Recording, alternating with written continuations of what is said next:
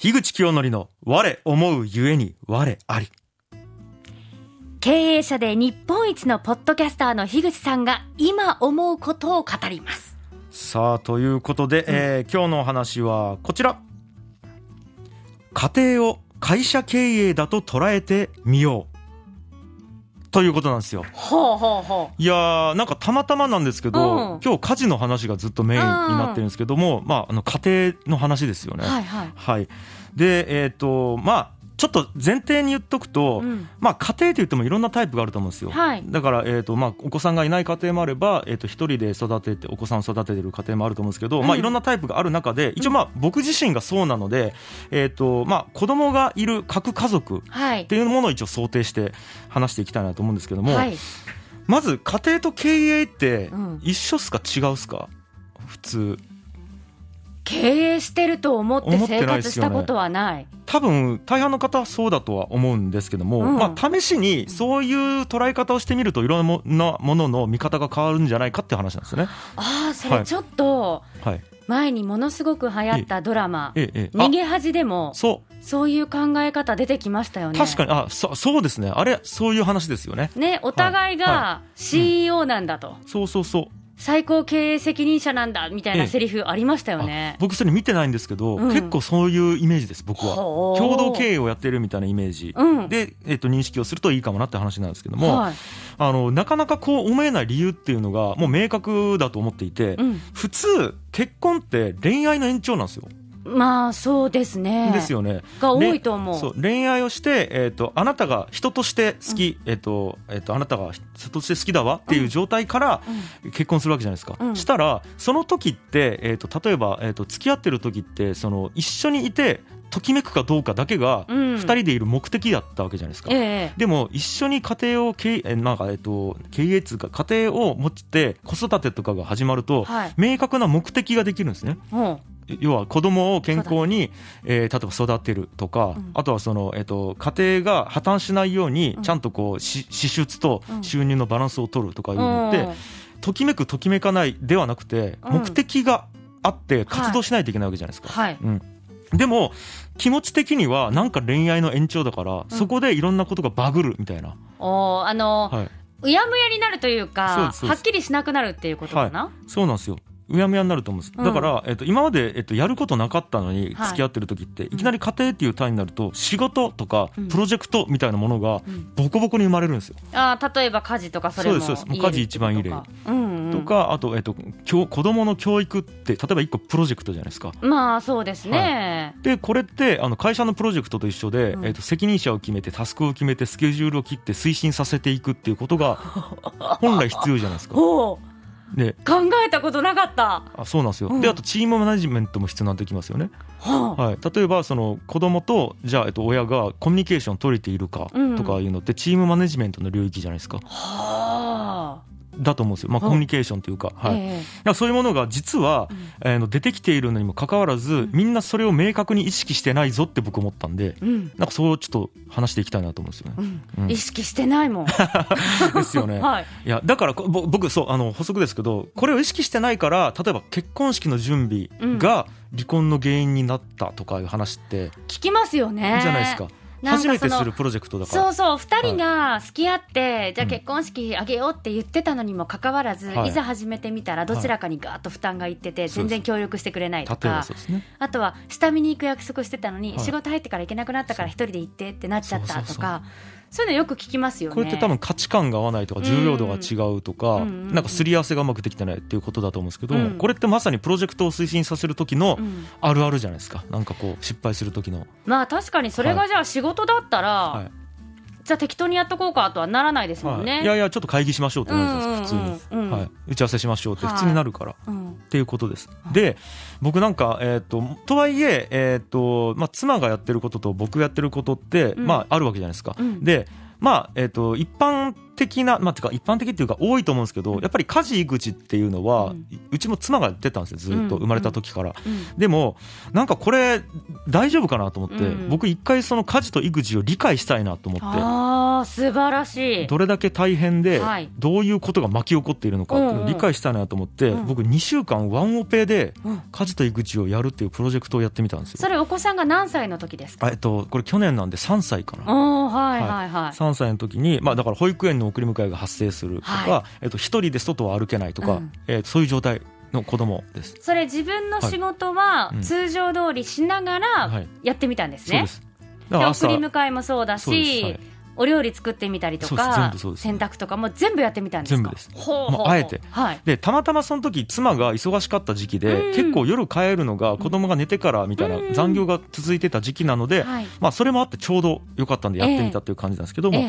まあ、その中で気づいたことがいっぱいあるのでちょっとそれをシェアしてみたいなということであるんですけども、あのーじゃあですねちょっと皆さん想像しやすいように、うはい一番ありがちな家庭っていうのを想像してもらいたいんですね、うん。例えばお父さんが基本的に仕事をして金稼いできますとか、でお母さんも基本的に、えー、といわゆる正社員的な働き方はしてないけどパートタイムで働いてるとか、うんであとお母さんは家事と育児をほぼワンオペでやってる、でもゴミ捨てとかお風呂掃除はお父さんがやる、うん。みたいなこう、うん。そういうバランス、ん。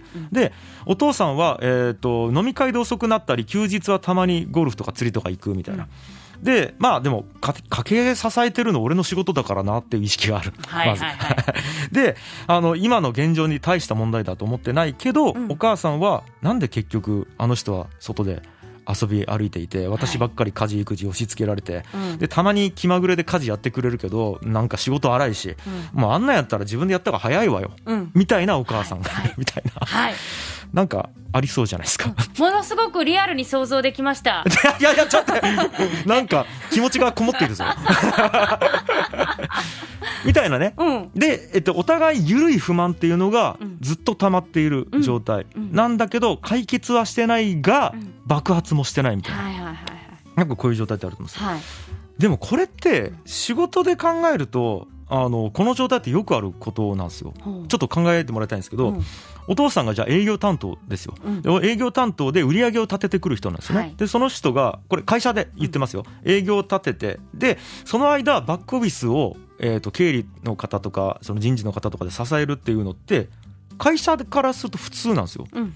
でもなんか家庭だと納得感がなくて会社だとまあそういう役割だからってなるじゃないですか、うんこれやっぱり一個の原因として、えー、と会社からバスッと役割を割り当てられてるっていうのがあると思うんですよ。うん。あなたは経理担当だからとか、うん。うん。あなたは営業担当だからっていう、うん。で家庭の場合ってそれを決めてくれる人はいないんですよ。あなんとなくふわっと決まってるんですよ。あはいはいはいはい。うんなんか結婚した時にじゃあ奥さんの方が料理作ってたから、うん。なんかずっと料理作ってるみたいな、うんうんうん。でも話し合って決めたわけじゃないんですよね多分、うん。あまず一個それあるとー思います、うん。とかあとはなんなんでそれが決まってるかっていうと文化の影響はすごい受けてるなと、まあそうでしょうね、はい。日本だとやっぱりお母さんが家事育児をしておおやっぱ父親は金稼いでくるもんでしょみたいなうん。文化の影響ってすごい受けていて、うん。なんですけど本来であれば会社だったら業務の責任とかなんか作業内容とかってしっかり話し合った上でうん。役割分担するわけじゃないですか。うん。これにえー、と不満があるんやったらそれすべきだなっていうのが一個僕の主張、ですね。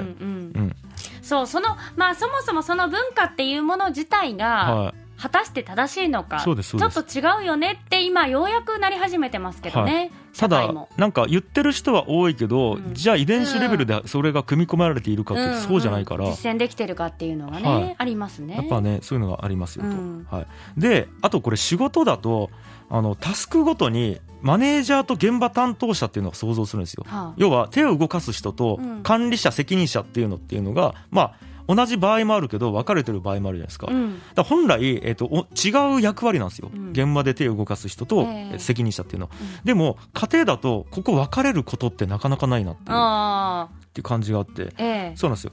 で、えー、と大体普通は両方兼任するんですよ。そうそう曖昧な線引きですよね。そうです。家庭だとね。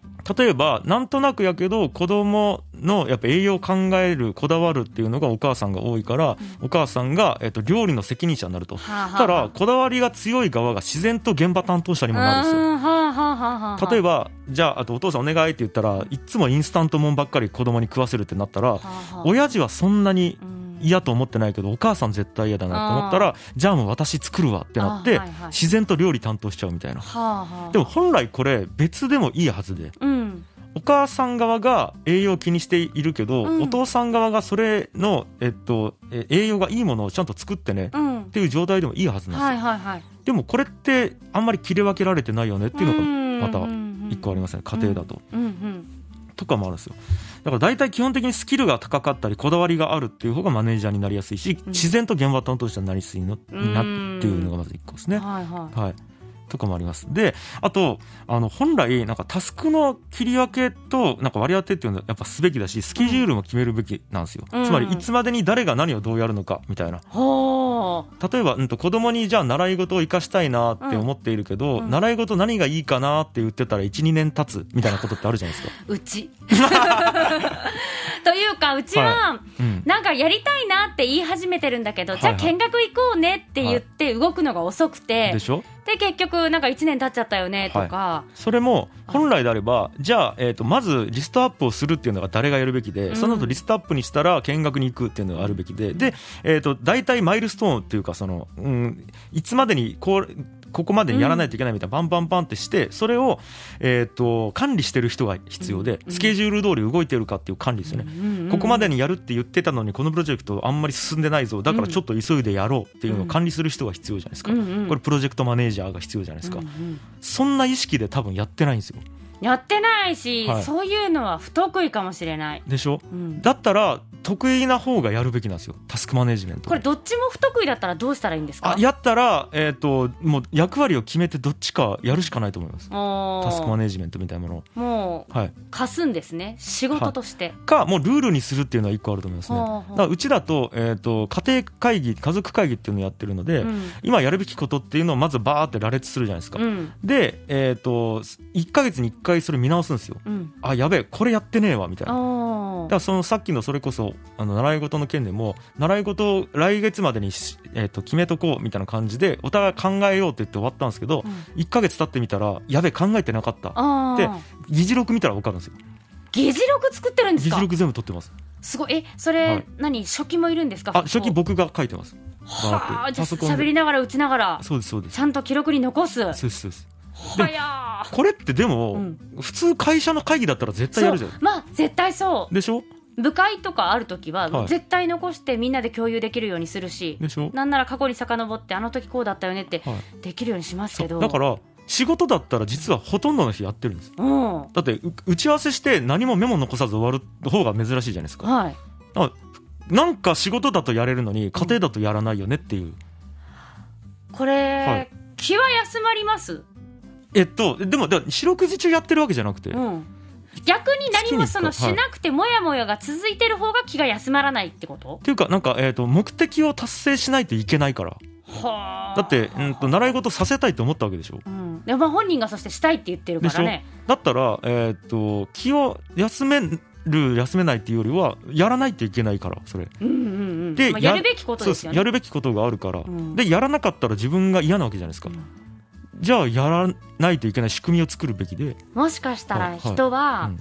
仕事だったらそこに給与というものが発生するじゃないですか。だからこそ頑張れるっていう人もいるかもしれない。その点が、じゃあ家でのそれを仕事にしても、はい、はいはいはい。目に見える給与として発生しない。はいじゃあ頑張れないっていう人もいるかもしれない、そういう人はどうしたらいいんですか、でもよくよくそのじゃあ、えっと、うん見返りっていうものが何かということを考えた方がよくて。うん。じゃあもう本当にね習い事の話ばっかりで申し訳ないですけど、うん。それしなかったらどうなるかっていうと、うん。子供がこのスキルをつけたいっていうものがつかないわけじゃないですか。それやるとつくわけじゃないですか。はい。だから、えっとお金っていう目に見える数字ではなくてちゃんと見返りがあるわけじゃないですか、うんうん。だからむしろお金以上かもしれない。そうですよよねだからなじゃあ、えっと、その見返りがないと思うんだったらしない方がいいです。そのプロジェクト。はあ。だって見返りないんやったらやらない方がいいじゃないですか。無駄だかから。そうかその人の基準がその見返りがあるなしではい。こだわる人であれば、はい、しなかったらいい。です、しない方がいいの。はい、はあ。そうだからするかしないかの判断すらもしてなくて、うんうん。なんとなく慣例的に何歳になったらプール行かせるよねみたいなことでやるからだからおかしくなる。おかしくなるんで本気で2人でこれは必要ない見返りないからいらないってバンと話し合いさえできとけば、うん。やらないっていう選択肢を自主的に選べると思うんですよ。はそのじゃあ2人でこう、はい。経営していくんだったら、はい。立場上はもう同等であるべきなんです、ね、同等であるべきと思うんですが、うん。すべてのタスクに対して立場が同等って難しいと思うんですよ。うん。だからタスクごとに責任者っていうのを作るべきだっていうのが僕の考えです。うーんふんふんふんであればその会社でいうところのは部長と課長とかではなく、で違いますこのね。タスクに関してはこちらがリーダー、そういうこのミッションのリーダー。そういうことっすよ。っていうのを明確化しといて、はい。でこのミッションがなぜ達成できてないかってなった時に、はい。リーダーどうなってるんですか？っていうのをちゃんと話し合っていけば、はい。もやもやは解決していくよってこと。だと思います。はあ。だからうんとなんか2人の関係性に上下をつけるんではなくて、うんうん。本当このプロジェクトだったら、うんまあ、上下っていうかただの、ね、リーダーなんですけど、うん。リーダーはこっちこれはこっちみたいな感じで決めとくと、うん。でそれ一覧にできるじゃないですか、うん。そうするとあこれ結構俺の責任の方が結構軽すぎるから、うん。もうちょっとこっちで巻き取るわみたいな議論っていうかうん。話し合いができるじゃないですか。いや確かにそう言われてみると、はなんでこれとこれとこれとこれとこれ私ばっかりせないかんのやろかって、あることありますもんね。思い。でそれもし不満だったら言ってみるじゃないですか、したら、えちょっと待ってくれ。俺はそれをやっていない間にこれとこれとこれをめちゃくちゃやっているんだ、って聞くと、ああんたもあんたで結構大変なんやねって納得できるじゃないですか、うんうんうんうんで納得できなかったら、うん。あそれは納得できないから、もうちょっとせ責任の配分を変えてほしいとか、うん。時間配分を変えてほしいっていうオファーをすればいいと思っていて、だから、えー、とんもう言いたいことを言った方がいいに結構つながるんですけど。ああそうですね、はい。でも言い方は大事ようにつながるんですね。かなりつながっていくんですけど。はあ、はい。なるほど。ねとかがまずありますと。別にそのだってそれって決めていくことは喧嘩をすることではなく、ちゃまさにそうんと議論をすることというか。最適化をするためにコミュニケーションを取るっていうことしか言ってなくてはあ。僕。はい。だと思います。なるほどね、でねうん。ただっすねやっぱりこうじゃあえーもう17分経ったもう。やばい。どうしよまだ大丈夫、まもうちょっといいですか？えっとえっとうん。えーとはいえじゃあうんとさっきマネージャーと実務担当が違った、違ってもいいっていう話をしたとするじゃないですか、うん。で僕ワンオペやったじゃないですか、はいはい。言うてもうんとじゃあ料理担当はずっと妻がやってたんですけど僕実務担当を一旦やってみようと思ってやったんですけど、なかなかやっぱうまくいかないですよ。うん。だから、えー、とややれる人がやれない人に教えるっていう現象がまず発生するんですね。うん。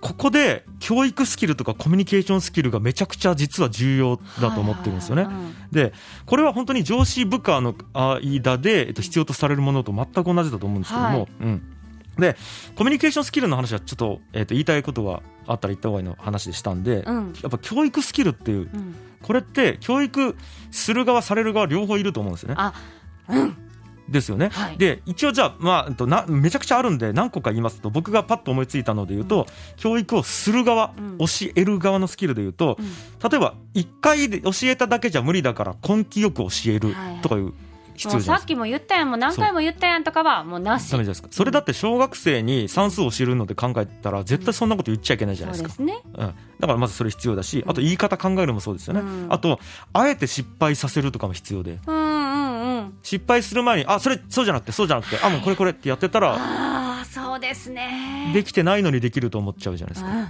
で失敗させた後レビューするも大事だし、うん。あとは自分がやった方が早いとしてもあえてやらない、待つことの大切さでしょ、はいそれはすごく思いますね、はい、大体もうちょっと貸してってやっちゃうじゃないですか。うんでやっちゃうけどその後ダメだよなって思うその後文句言うんですよ。いや、あの人に任せたら全然できないから、もう結局私がやった方が早いねって、うんさも、ああの人はダメ、自分がいいみたいな感じで言うんですけど、はいいや、それってそれは初めてだから、うん歴歴史が違うから、そりゃそうだろうっていう。いやそれ子供に対してもそうだなと思っちゃう、はいはいはい。待たなきゃって思うけれど時間すっごいかかるもういつとかしてってはい。言っちゃうことあるけどよくないなと思う。よ、教育上良くないそうです。ね。でもやっぱり、とね、夫婦とかだったら、うん。えっと、自分が教える側だっていう認識は明確にないから、うん。なんかそれやれないですよね。はいはいはい、は